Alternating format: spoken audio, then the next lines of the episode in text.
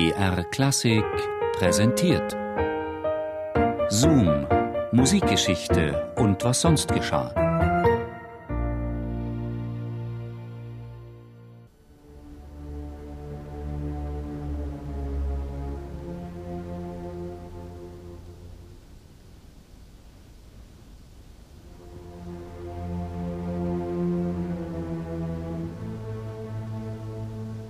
Der Unfall ereignete sich Anfang Mai des Jahres 1890, als sich der Komponist César Franck zu einer Probe mit seinem Freund, dem Pianisten Paul Brault, begeben wollte. Der etablierte Konservatoriumsprofessor Franck lebte in Paris, in einer großbürgerlichen Wohnung am betriebsamen Boulevard Saint-Michel und hatte die Droschke genommen.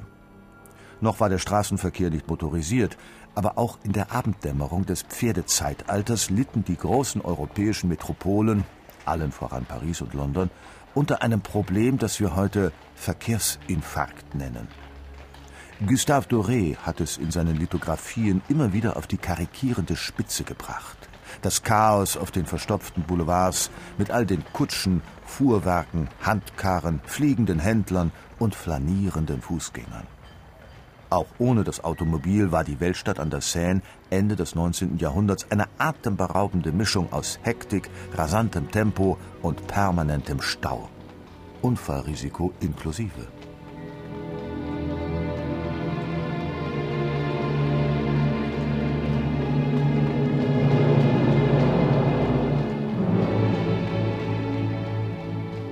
Und so passierte an jenem Maitag 1890 etwas, was im dichten Großstadtverkehr leider immer wieder geschieht. César Francs Kutsche kollidierte mit einem Omnibus. Unter diesem Fahrzeug darf man sich jedoch keinen mit Benzin angetriebenen Autobus vorstellen, denn die gab es versuchsweise erst ab 1895, sondern einen von Vierbeinern gezogenen Wagen.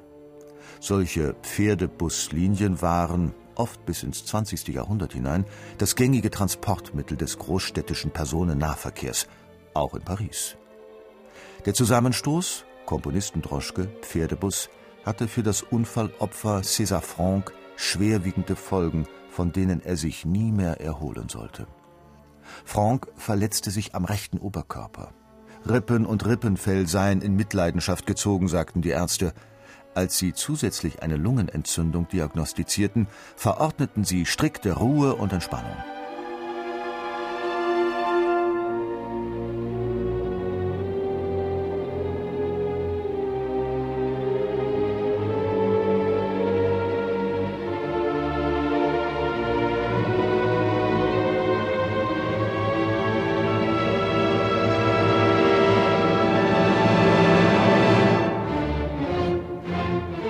Zum Zeitpunkt des Unglücks war César Franck 67 Jahre alt und voller Tatendrang.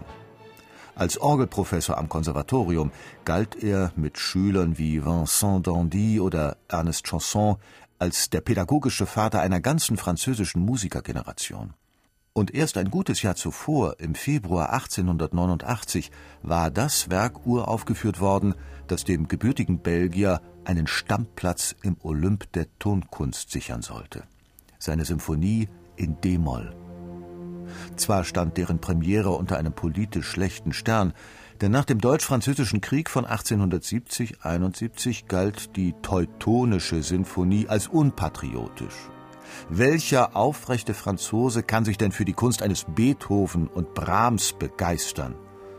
Die revanchistische Empörung der trikolore schwingenden Musikerfraktion war enorm gewesen. Charles Lamoureux, die graue Eminenz des Pariser Musiklebens beispielsweise, hatte sich geweigert, das deutsch klingende Werk zu dirigieren. Erst das Orchester des Konservatoriums hatte es, trotz zahlreicher Widerstände, zähneknirschend aufs Programm gesetzt, denn es war verpflichtet, Kompositionen des Lehrkörpers der Öffentlichkeit zu präsentieren. Franck war jedoch selbstbewusst genug, um sich von solch chauvinistischen Vorurteilen nicht unterkriegen zu lassen. Ich habe viel gewagt, aber das nächste Mal, das werdet ihr sehen, werde ich noch mehr wagen, hielt er den Kritikern seiner D-Moll-Symphonie entgegen.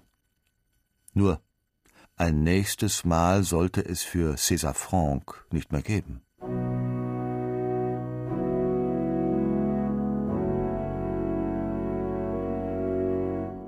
Ruhe und Entspannung.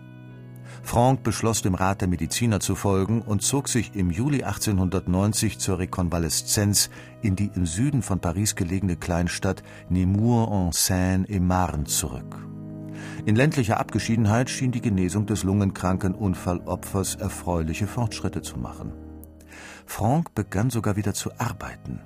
In Nemours setzte er sich an sein letztes Werk, die berühmten drei Choräle für Orgel, die er während des Komponierens immer wieder am Harmonium eines pensionierten Offiziers ausprobieren durfte.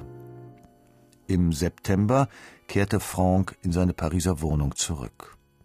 Dort verschlechterte sich, bedingt durch einen grippalen Infekt, der Gesundheitszustand des Komponisten dramatisch. Der geschwächte Meister war nicht mehr in der Lage, sein Bett zu verlassen. Die renommiertesten Ärzte der Sorbonne wurden konsultiert. Auch sie konnten dem Patienten nicht mehr helfen. César Franck starb am 8. November 1890 im Kreise seiner Familie. Kein Nachruf ist treffender und anrührender als der von Claude Debussy.